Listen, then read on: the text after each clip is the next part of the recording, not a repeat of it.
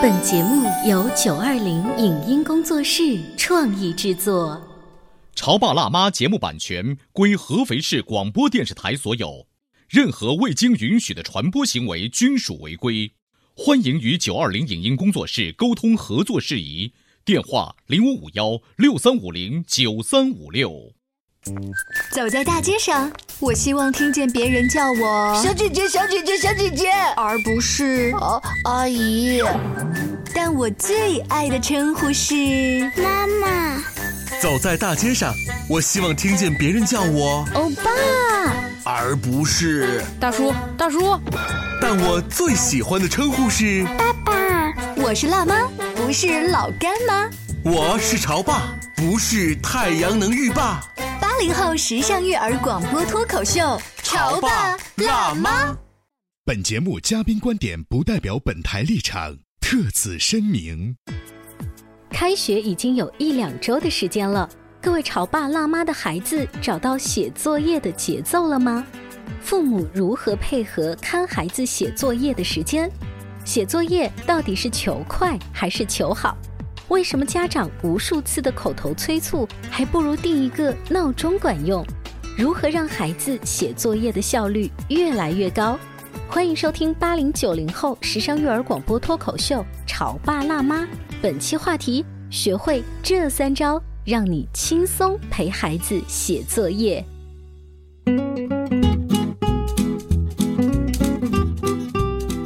迎收听八零九零后时尚育儿广播脱口秀《潮爸辣妈》。大家好，我是灵儿。大家好，我是小欧。开学已经有一两个星期的时间了，各位小朋友，你们写作业的感觉找到了吗？我觉得你这个问题问的对象不太对啊，那你应该问各位潮爸辣妈们，你们监督孩子写作业的感觉找回来了没有？你看我们俩站的角度就不一样，所以今天呢，关于啊开学前一段时间帮助自己的孩子找回他自己本来就该写作业这个事儿的话题，我们请到了专家，有请慕寒老师。大家好，慕寒老师，你觉得写作业这个事儿吧，就当然是孩子的事儿，可是，在小一点的年纪以及他刚刚开学的时候，是不是我们大人的这个事儿？啊，那我给出一下自己的一个观点啊，嗯，呃，我认为一二年级的时候写作业一定是共同的事儿，啊，因为一二年级呃孩子或者我们稍微往后再拉一点，就三年级之前吧，嗯，他们的大脑本身还在他律的状态下，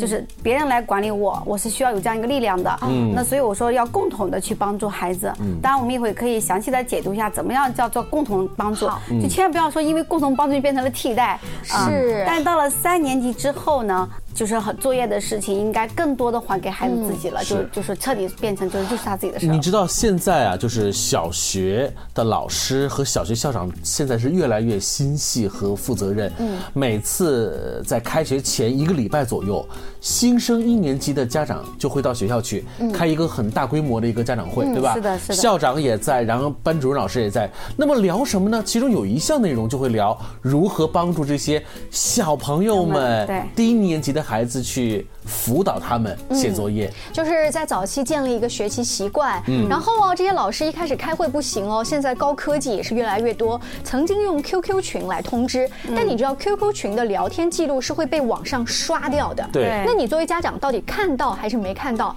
我只有第二天才知道，我没有办法起到监督作用。那现在老师呢，他们也会用一些高级的 APP，就是你看了布置的这个作业，当你点了一个月之后，老师就知道这个。家长，你们家是知道这个作业的，嗯啊，那如果没有点阅，他可能过了五分钟，他会有个统计数字，哪一些家长没有点阅？你知道吗？这个就很像我们单位的 O A 系统一样，就是你发给上班打要圈阅。是，那我就想问问慕寒老师，在一年级的孩子当中啊，他们一开始刚认拼音跟初步的汉字，对，连那个作业题都不知道，不会念，经常有一些孩子比较机灵的回来还知道写作业，更多的孩子是我们做家长的来问他说。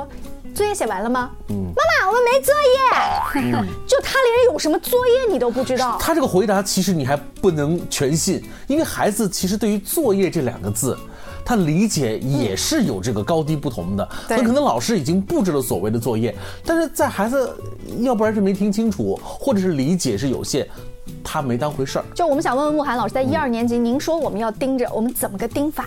啊，首先第一步，我是建议家长们自己先做一个协商，就是夫妻俩要考虑清楚，到底你们怎么去分配彼此之间的这样的一个任务，嗯，对吧？你不能说今天东一头，明天西一头的，就是首先要有一个稳定性，嗯。啊。另外呢，就是呃，因为是要配合来教育孩子的，绝对不是妈妈一个人的事儿，嗯。啊，那呃要考虑一下你们在配合的过程当中，你们的理念能不能一致，这个是要父母自己提前讨论的，嗯，然后落实到孩子身上呢，呃，第一件事情就是父母一定要懂得一个重要的观念，就是你得站在孩子的年龄上去理解孩子。我举两个例子啊，比如说，呃，孩子回家会说我们没有留作业，你千万不要跟他说怎么可能，你肯定上课没有注意听讲，或者你是不是在撒谎？啊，这种话不能说。对，这种话不能说。为为什么？因为孩子不是故意在撒谎，在他的概念里，老师告诉他回家要做什么和作业并不是完全对等的。哦，他没有理解作业这个。对，我要做什么和作业之间没有什么必然联系。我就细起我们小时候，就是上一二年级的时候，每次布置作业的时候，老师一定会在黑板的一个角落，你还记得吗？现在也会现在还是这样吗？现在也会他画出来的作业，然后告诉第几页第几页要写，然后我们就把那个，是首先把这个抄出来。而且我印象当中，我的孩子在一年级的时候，他们的老师非常细心到说，我写了，孩子也不会抄，也不会誊抄。那我拍照片给家长，是让家长知道。但是他做的另外一件事情是，他把语速放慢，读出来，放在 QQ 群里。他说，请家长们让孩子听。这样子更加帮助孩子们了解作业是什么。你们家长该知道的，你们肯定会知道你。看这这种方式特别好啊，对还还练习孩子的 listening 听力啊。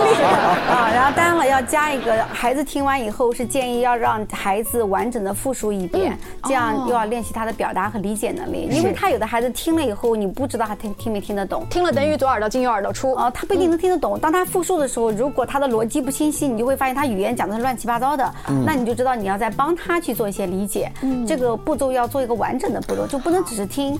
那我们再回过来讲，这个时候孩子说我们没有留作业，还有一个原因是什么呢？就是他因为记不清楚了，他可能就随便说了一句还没有留作业，嗯也不是说他故意就说我不想做作业啊。所以有经验的老师一一一方面有的像你刚才说的这样的老师很好，还有一些老师呢，他们也很有经验，他们会在课堂上带着孩子们拿一个本子出来，比如说呃举个例子，今天上了上学歌要背，他就写一个上字，嗯，那孩子就跟他写，哦，孩子回家一看上上什么意思？哦，啥意思啊原来是上学歌的意啊思，他就好提醒一些，嗯啊，比如说还写一个画一个本子，画一个小图画，要么？哦，明天要带一本课外书，啊，类似这样的，就他会用图加文字很简单的方式，让孩子自己学着记作业，嗯回来以后一二三四再一条一条的让孩子自己复述，嗯你你不要问他有没有作业，你只要跟孩子说好了，我们现在定闹铃开始要做作业了，嗯我在这里给第二个建议就是一定要用闹铃提醒作业，千万不要用嘴巴提醒。用闹铃提醒作业是说，当他已经得知语文、数学是什么作业的时候，开始做的时候我举个例子，，孩子一到家，呃，休息二十分钟，然后喝喝水，喝点酸奶，吃点水果，休息跟妈妈、爸爸聊聊天，然后一到家就让他养成一个习惯，比如说买个那种就是可以拧的，能倒计时的，番茄钟之类的。对，好了，到就可以该该干嘛干嘛了，休息一下。然后呢，这这个时候不要去做太多其他的事，比如说不要做游戏，不要打游戏。不要看书啊，不要在那疯玩，就是休息一下，可以听听音乐，跟爸爸妈妈聊聊天，吃点东西，喝点水，缓冲一下。闹铃一响就去做作业。之前可以先告诉孩子闹铃响了，你要做作业。然后这个好处是什么呢？人类的大脑哈，它是情景式的，就是以后他那闹铃一响，他自然反应就是去做作业，而不用你老是嘴巴在那说你做作业吧，你什么时候做作业？你啥时候做作业？最后变得孩子对你的情景反应就是你一这样说我，我就很烦。我约不来，不想做作业对业。，就会变成妈妈、爸爸很啰嗦，孩子还很对抗。嗯，但如果是情境的话，就到时间就干这个事儿，到时间就干这个事儿，那么孩子就会形成一个条件反射。嗯啊，所以你们看，在孩子上一年级开始有作业的时候，写作业本身并不是一个特别重要的作业。我认为更加重要的作业是学习。家长和孩子共同来学习如何把写作业这件事情，嗯，当做是件事情。感。觉像训练小狗，就是尤其是慕寒老师说啊。要定一个闹钟的时候啊，我在想，我们小时候到家，爸妈经常说的是不要玩，先写作业再玩。对啊但是你的意思是可以先玩一下，舒二十分钟左右休息一下，啊，十到二十然后再写。分钟都行。我觉得这样更科学。学，因为人是有惯性的，对吧？对啊，回来之后呢，呃，这个惯性还在，我们慢慢慢慢的调整好对。，而且什么？这个十到二十分钟是干嘛？是建立亲子关系的。嗯，你想这十到二十分钟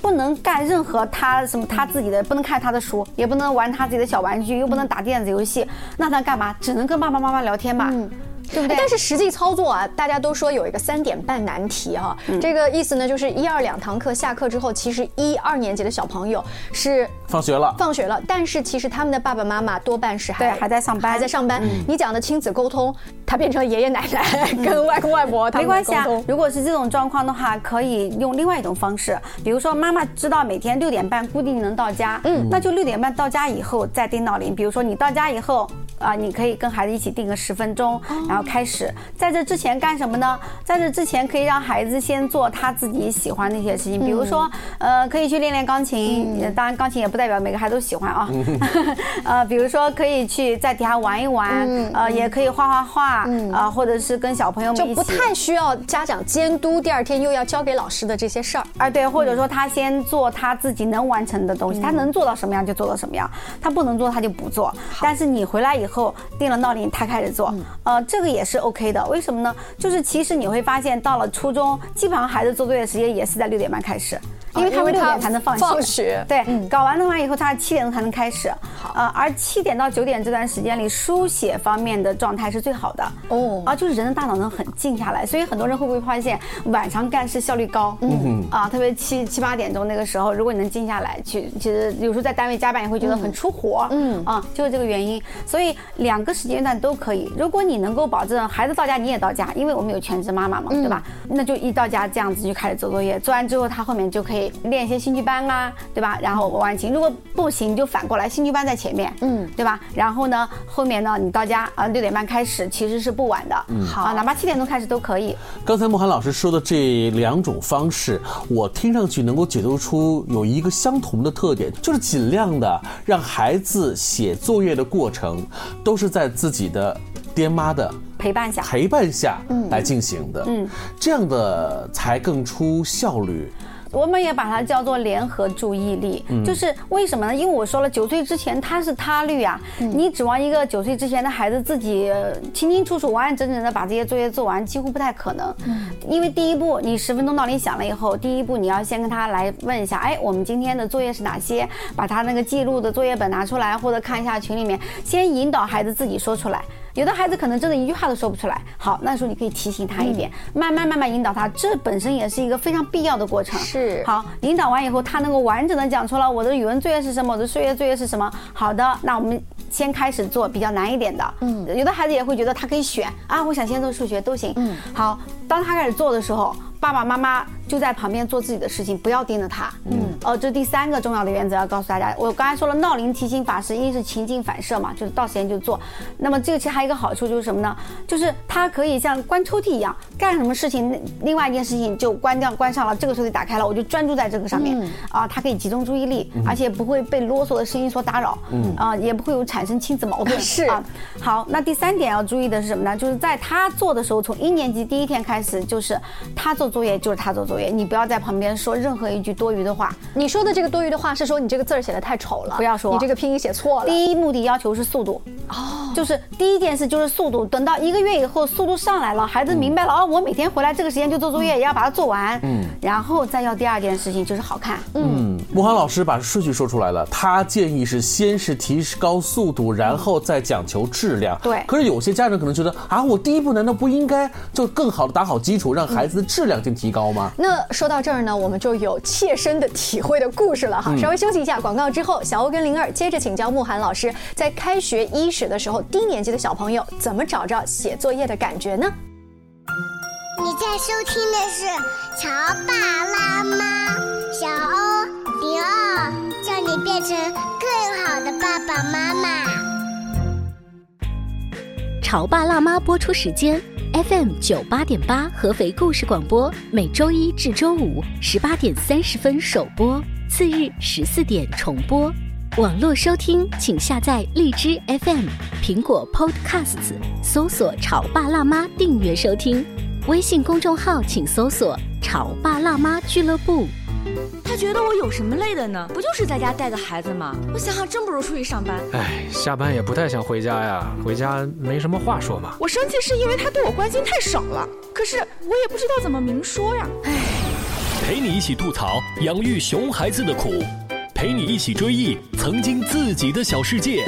八零九零后时尚育儿广播脱口秀，潮爸辣妈。本节目嘉宾观点不代表本台立场，特此声明。开学已经有一两周的时间了，各位潮爸辣妈的孩子找到写作业的节奏了吗？父母如何配合看孩子写作业的时间？写作业到底是求快还是求好？为什么家长无数次的口头催促，还不如定一个闹钟管用？如何让孩子写作业的效率越来越高？欢迎收听八零九零后时尚育儿广播脱口秀《潮爸辣妈》，本期话题：学会这三招，让你轻松陪孩子写作业。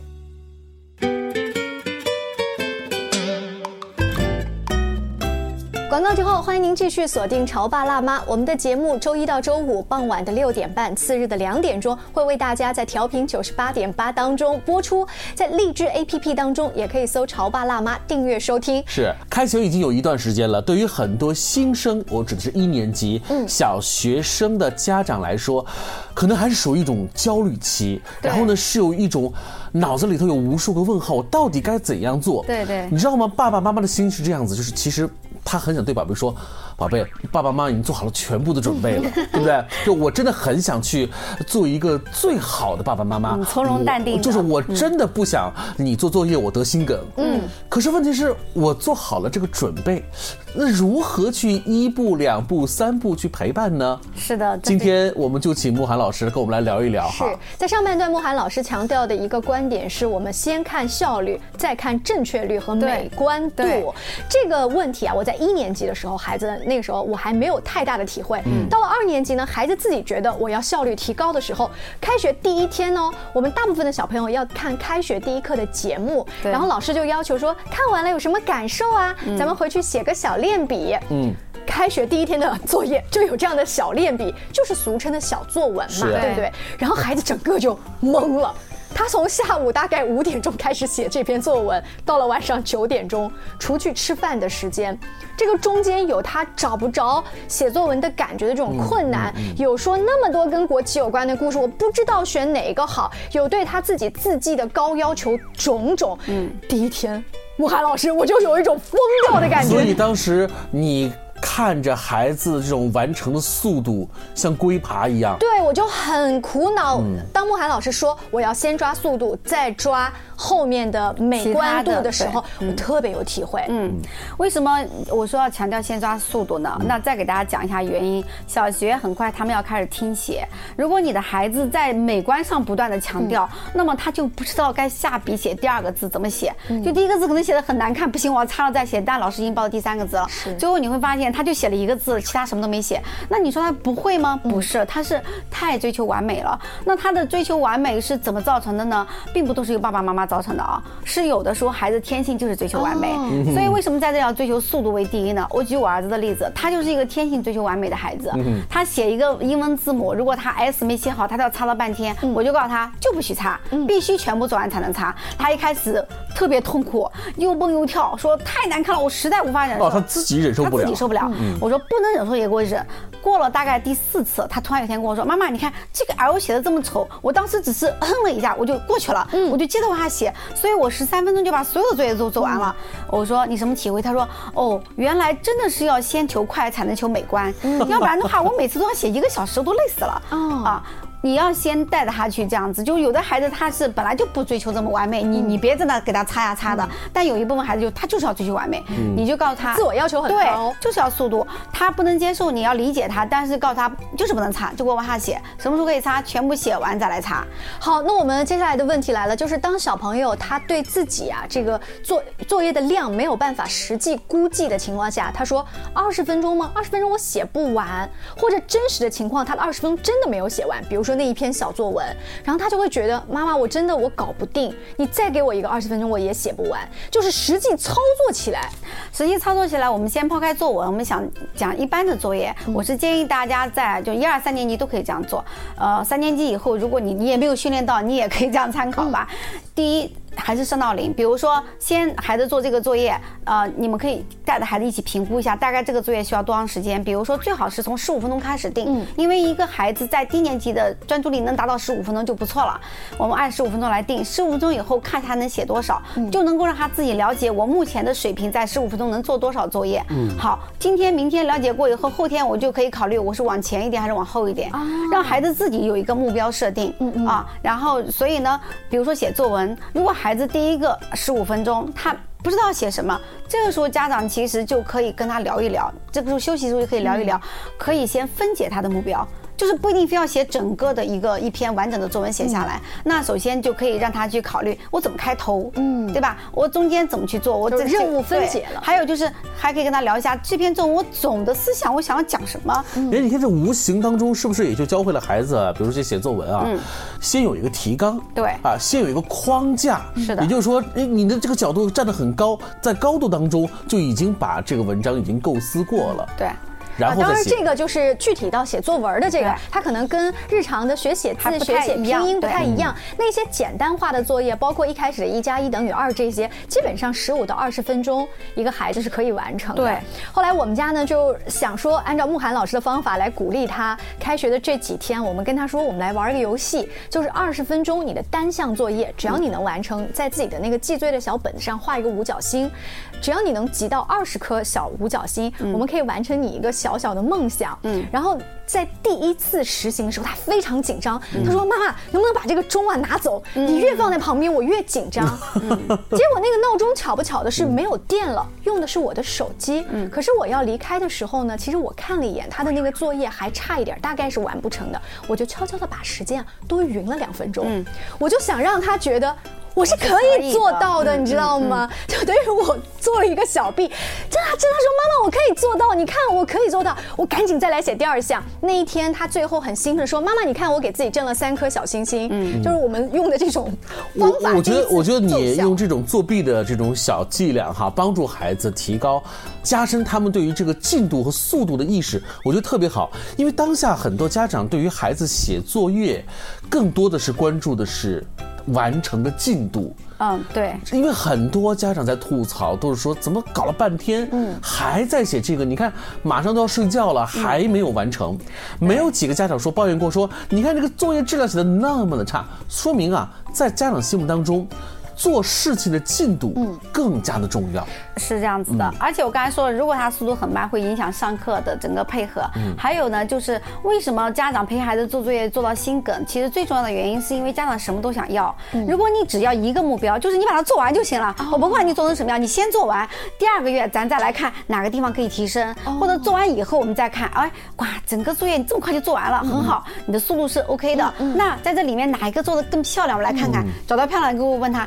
那为什么这个可以这么漂亮呢？哦，因为你做了什么什么。如果别的也跟这个一样好看，是不是就更好看了啊？对吧？就有一些啊，孩子写作业的能力的提升是需要花一个学期，甚至是一个学年才能够实现的。但这个需要家长真的有一个大的。格局和淡定，就像慕寒老师说，我花一个月先练速度，第二个月我可能先练字的这个，呃，比如不要老擦，丑没有关系，但你不要老擦，把本子擦破了之类的。那第三个月我新的目标，但你知道很多家长在第一个月的时候，当老师偶尔拿出一些真的很漂亮的字放在 QQ 群里给你做展示的时候，你就已经不淡定了，就崩溃了，对吧？对，所以那个时候的淡定真的很重要。所以你讲的非常好，我特别建议家长们除了加一个班级群，一定要加。一个学习教育的这种。真的是好的一个群啊，比如说我们这个节目啊，对吧？还有就是孟海老师也有自己的群啊，有机会大家可以进来。就是我会告诉他们，你记住，教育是十年磨一剑，你绝对不可能说一个月就把这个剑磨出来，那绝对是块废剑。嗯，所以你你会问所有的小学老师，他们都会告诉你，三年级才是分水岭。嗯，现在的字写的漂亮，成绩考得好都不是什么。嗯，真正的要看三年级，然后再看初一，对不对？